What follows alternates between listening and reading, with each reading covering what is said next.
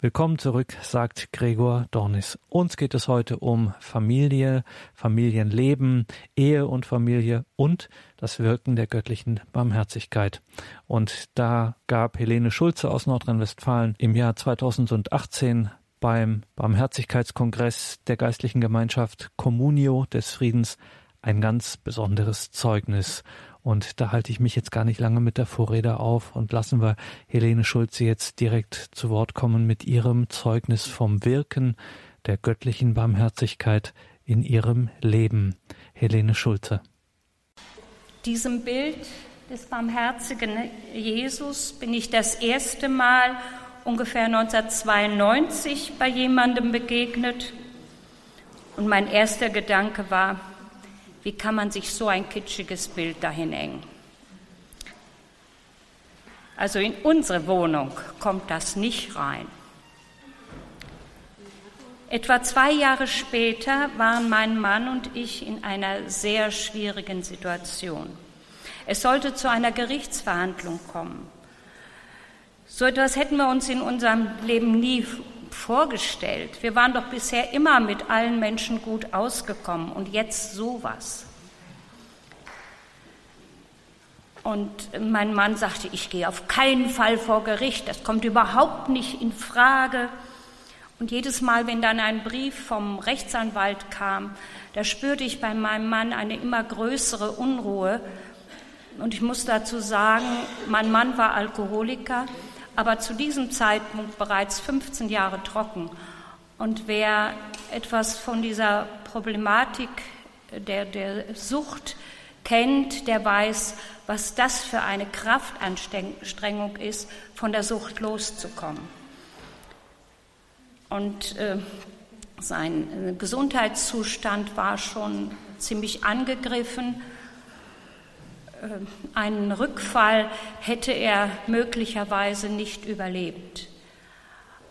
Und ich hatte eine wahnsinnige Angst, dass er rückfällig wird, dass er das einfach nicht verkraftet. Ich war richtig verzweifelt. Und in dieser Not, äh, ich habe dann mal einen Besuch im Krankenhaus gemacht, bin da in die Kapelle gegangen, habe mich umgeschaut, habe niemanden gesehen. Und dann habe ich mich vor den Tabernakel gesetzt und habe einfach meine ganze Not richtig laut rausgeheult. Wo soll man denn sonst auch hingehen, wenn man in solch einer Not ist? Und als ich dann äh, rausgehen wollte, da erhob sich in der hintersten Ecke ein Mann. Und ich dachte, auweia, der hat jetzt das alles mitgekriegt. Und er kam auf mich zu und sagte, Sie haben anscheinend großen Kummer und dann drückt er mir ein Faltblatt mit dem Bild des barmherzigen Jesus in die Hand und sagte, also auf diesem, in diesem Faltblatt steht die Novene zur göttlichen Barmherzigkeit und der Barmherzigkeitsrosenkranz. Davon hatte ich noch nie was gehört. Und äh, er sagte dann, beten Sie das und ich verspreche Ihnen, es wird sich etwas ändern. Naja, ausgerechnet dieses Bild. Und dann äh, dachte ich, naja, und ich bete das mal, es kann ja nicht schaden. Und außerdem, wenn man in so einer Not ist, dann greift man ja zu jedem Strohhalm. Ja, ich habe die Novene gebetet und es änderte sich wirklich was. Zunächst mal bei mir. Ich fand das Bild auf einmal überhaupt nicht mehr kitschig. Ich hatte es richtig gern. Und dann konnte ich mit der Situation besser umgehen. Ich war nicht mehr so sehr verzweifelt. Ja, und ganz langsam entspannte sich die Situation. Plötzlich konnten wir mit unserem Gegenüber sprechen, was vorher einfach unmöglich war. Wir konnten uns einigen und es kam zu keiner Gerichtsverhandlung. Also das war für mich war das damals schon fast wie ein Wunder. Ja, und dann mal dieses Bild. Ja, ich hatte es richtig lieb gewonnen. Ich habe es mir vergrößern lassen, so in dieser Größe. Und dann habe ich meinen Mann gefragt, sag mal, hast du was dagegen, wenn ich das jetzt an die Tür vom Kleiderschrank mache? Und dann wäre morgens mein erster Blick und abends mein letzter Blick auf dieses Bild. Und er sagte, ja, meinethalben, im Bett habe ich ja keine Brille auf, da weiß ich ja gar nicht, was da hängt. Ja, und ich klebte das Bild dahin und jetzt klebt es immer noch da. Und inzwischen weiß ich aus dem Tagebuch der Schwester Faustina, dass Jesus versprochen hat, auch durch dieses Bild zu wirken. Und er hat gewirkt. Mein Mann ging damals auch mal in die Kirche.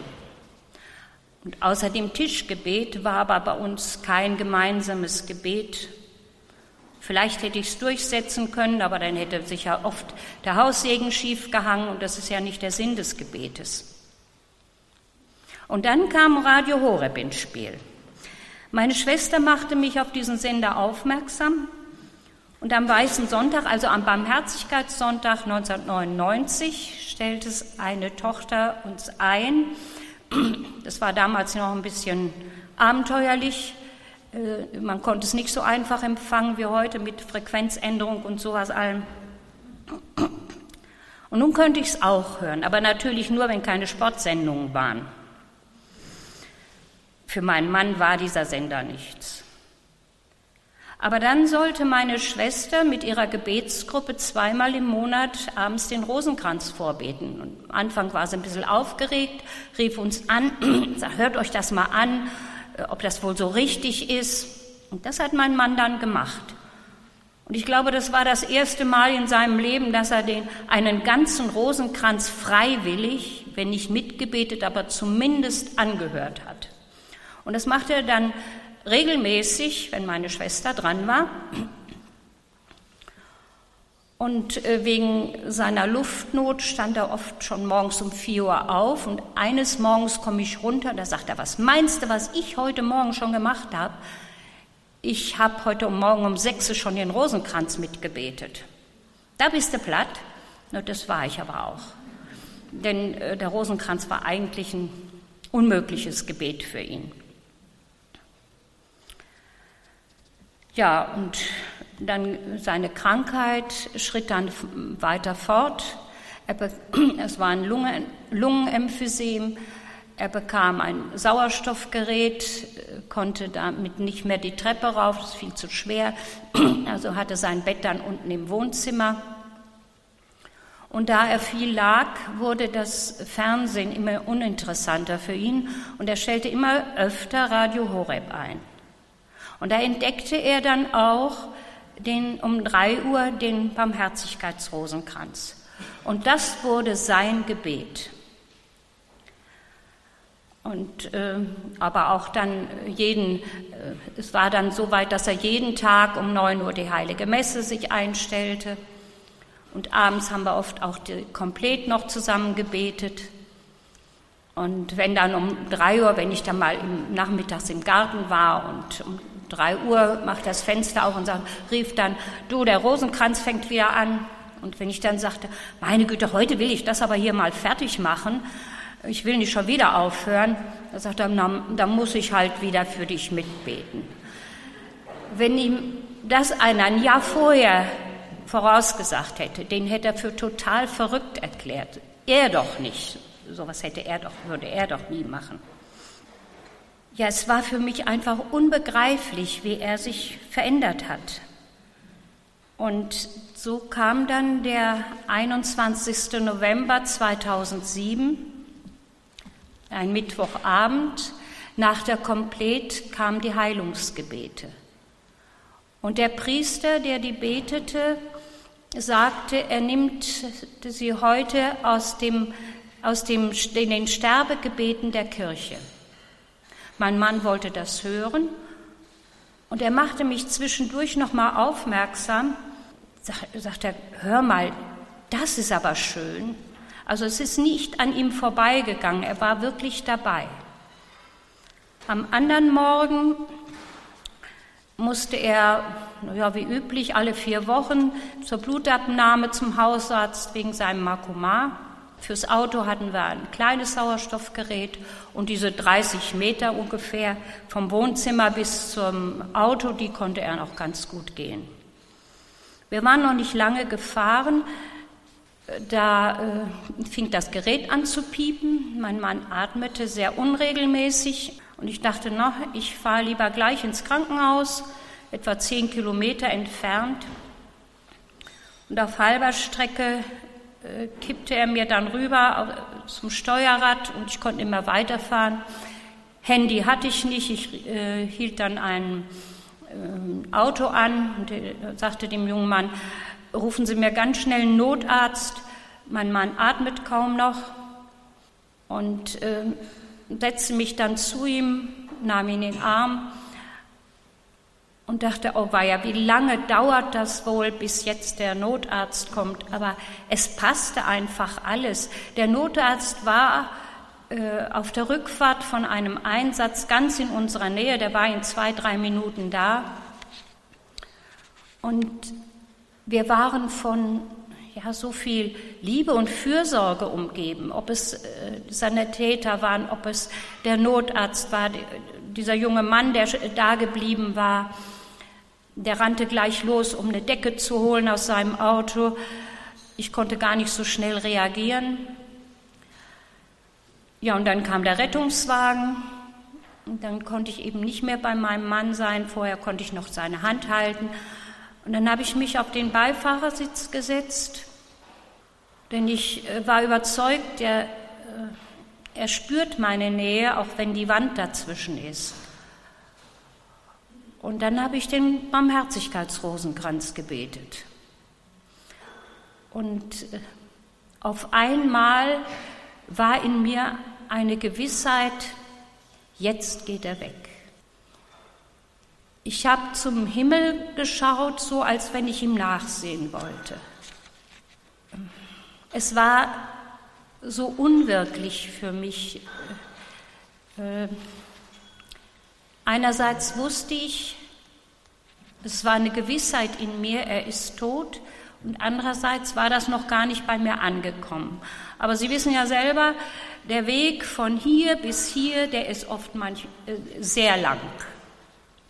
Dann kam der Fahrer des Notarztwagens und sagte, Sie bringen meinen Mann jetzt äh, ins Krankenhaus und ich sollte mit ihm mitfahren. Äh, Fragen konnte ich nicht stellen. Das, das war nicht möglich. Und als ich dann zur Intensivstation im Krankenhaus kam, kam mir der Notarzt entgegen und sagte, dass mein Mann gestorben sei. Und er führte mich zu ihm. Und das Erste, was ich sah, war ein Kreuz auf dem Nachtschränkchen und eine brennende Kerze. Und dann mein Mann. Er war bestimmt 15 Jahre jünger. Eine ganz glatte Haut und vorher hatte er ganz tiefe Furchen obwohl er gerade erst 70 Jahre alt war. Und es wurde mir in diesem Moment nochmal ganz stark bewusst, welche Not er die letzten Jahre gehabt hat. Und dann konnte ich einfach nur sagen, du Josef, es tut wahnsinnig weh, aber ich gönn's dir.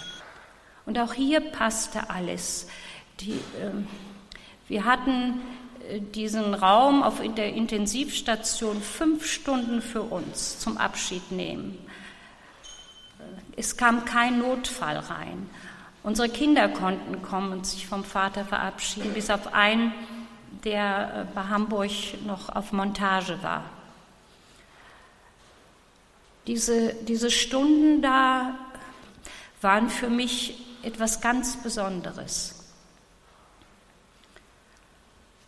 Ja, und die erste Zeit nach seinem Tod, ähm, da war meine Trauer von einer ganz großen Dankbarkeit überdeckt. Wenn es denn sein Geburtstag in den Himmel sein sollte, dann konnten wir uns nichts Besseres vorstellen. Ich durfte bei ihm sein und ich konnte sehen, wie das Leben ganz sacht und sanft aus ihm gewichen ist. Wir hatten vorher furchtbare Angst, dass er mal erstickt. Er hatte grauenhafte Luftnotanfälle. Aber so wie er möchte ich auch mal sterben. Jesus hat ja versprochen, Seelen, die dieses Rosenkranzgebet beten, werden von meiner Barmherzigkeit im Leben umfangen und besonders in der Stunde ihres Todes. Und dass er dieses Versprechen hält, das habe ich erlebt. Er hat nicht nur meinen Mann, sondern auch mich in diesen Stunden mit seiner Barmherzigkeit und Liebe umhüllt. Ja, und als mein Mann starb, war ich 63 Jahre alt und ich wollte noch irgendwas Sinnvolles in meinem Leben tun. In der Caritas war ich ja, aber irgendwas brauchte ich noch. Ich wusste nicht was, wollte auch nichts überstürzen und gab mir so ein Jahr Zeit. Und dann habe ich gesagt, so Herr, wenn du mich noch irgendwie gebrauchen kannst, dann musst du mich schubsen. Ich weiß nicht, was es sein soll. Und dann hat er geschubst. In diesem Jahr bin ich dreimal, ja, äh, sozusagen in eine Sterbebegleitung reingerutscht. Ja, das eine äh, war eine befreundete Frau, mit der ich über viele Jahre viele gute Gespräche geführt habe über Gott und die Welt. Und jetzt lag sie im Koma. Und äh, ich habe sie auf der Intensivstation besucht. Sie war bis hierhin zugedeckt und äh, rührte kein Wimpernschlag, nichts. Es war nichts an ihr zu merken, dass Leben noch drin ist. Ja, und was macht man dann? Ich konnte ja nicht mal ihre Hand halten. Und dann habe ich einfach angefangen zu singen. Und da sie evangelisch war, natürlich keine Marienlieder, aber so nimm denn meine Hände, großer Gott, wir loben dich, Jesus, dir leb ich. Ja, und dann habe ich den Barmherzigkeitsrosenkranz gebetet. Und so nach etwa anderthalb Stunden äh, habe ich mich dann von ihr verabschiedet. In der Nacht wurde ich plötzlich wach. Ich war hellwach, musste ganz stark an sie denken. Da an Schlaf nicht zu denken war, denke ich, naja, da muss ich halt für sie beten. Und dann habe ich den Barmherzigkeitsrosenkranz gebetet. Also ich hatte vorher ähm, auf die Uhr geguckt, es war ein Uhr. Ja, und als ich mit dem Barmherzigkeitsrosenkranz fertig war, da ging es mir durch den Sinn, jetzt ist es gut. Ich wurde ganz ruhig und ich dachte, etwas ist passiert. Entweder ist sie gestorben oder ihr Gesundheitszustand hat sich gravierend verbessert. Ich schaute nochmal auf die Uhr, es war halb zwei, habe ich umgedreht, bin eingeschlafen, bis der Wecker rappelte. Am anderen Tag kam dann ihr Mann und sagte, dass seine Frau in der Nacht verstorben sei. Er sagte genau fünf Minuten vor halb zwei. Sie hatte mich also bei ihrem Tod gerufen. Und ja, das hat mich froh gemacht, trotz aller Trauer. Und es wurde mir bewusst, sowas kann ich ja. Und dann habe ich die Ausbildung zur Sterbebegleitung mitgemacht und seit 2011 bin ich im, im Hospizdienst, im ambulanten Hospizdienst tätig und ich habe in dieser Zeit äh, ja schon eine ganze Reihe Menschen begleitet, habe viele schwierige Momente erlebt, aber noch viel mehr schöne Momente. Und eine Frau habe ich sechs Wochen, lang im Altenheim begleitet.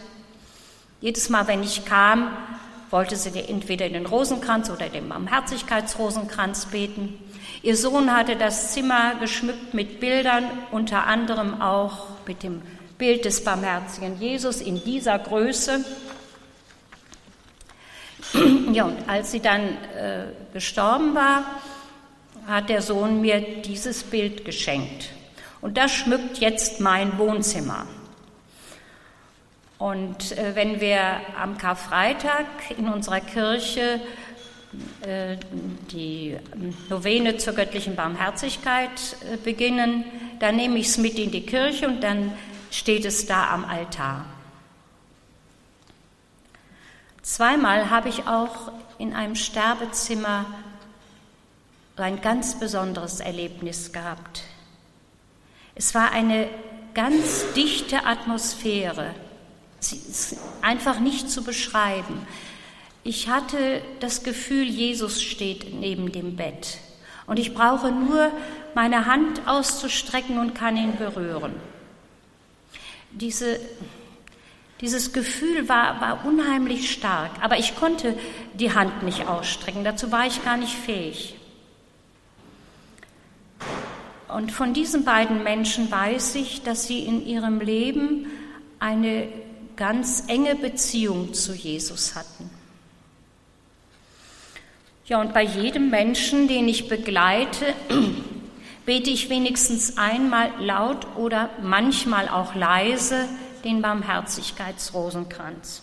Was könnte ich Ihnen noch Besseres mitgeben? Ich wünsche mir einfach, dass Jesus alle diese Menschen in ihrer Todesstunde auch mit seiner Barmherzigkeit umhüllt, so wie damals meinen Mann.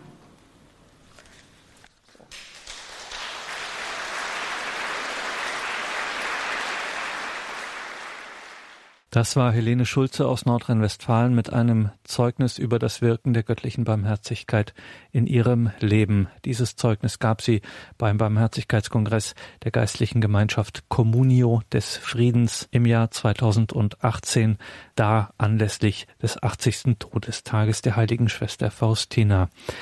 Das alles, die Beiträge dieser Sendung kann man natürlich nachhören, ganz klar in der Horeb Mediathek, entweder auf horeb.org oder in der Radio Horeb App. In den Details zu dieser Sendung finden Sie auch die entsprechenden Links, wenn Sie hier aufmerksam und neugierig geworden sind und weitere Informationen haben möchten. Danke Ihnen allen fürs Dabeisein. Hier geht es jetzt um 20.30 Uhr weiter mit der Sendereihe Credo und dem Grundkurs Philosophie Bleiben Sie dran. Mein Name ist Gregor Dornis. Ich freue mich, wenn wir uns dann gleich zum Grundkurs Philosophie wieder hören.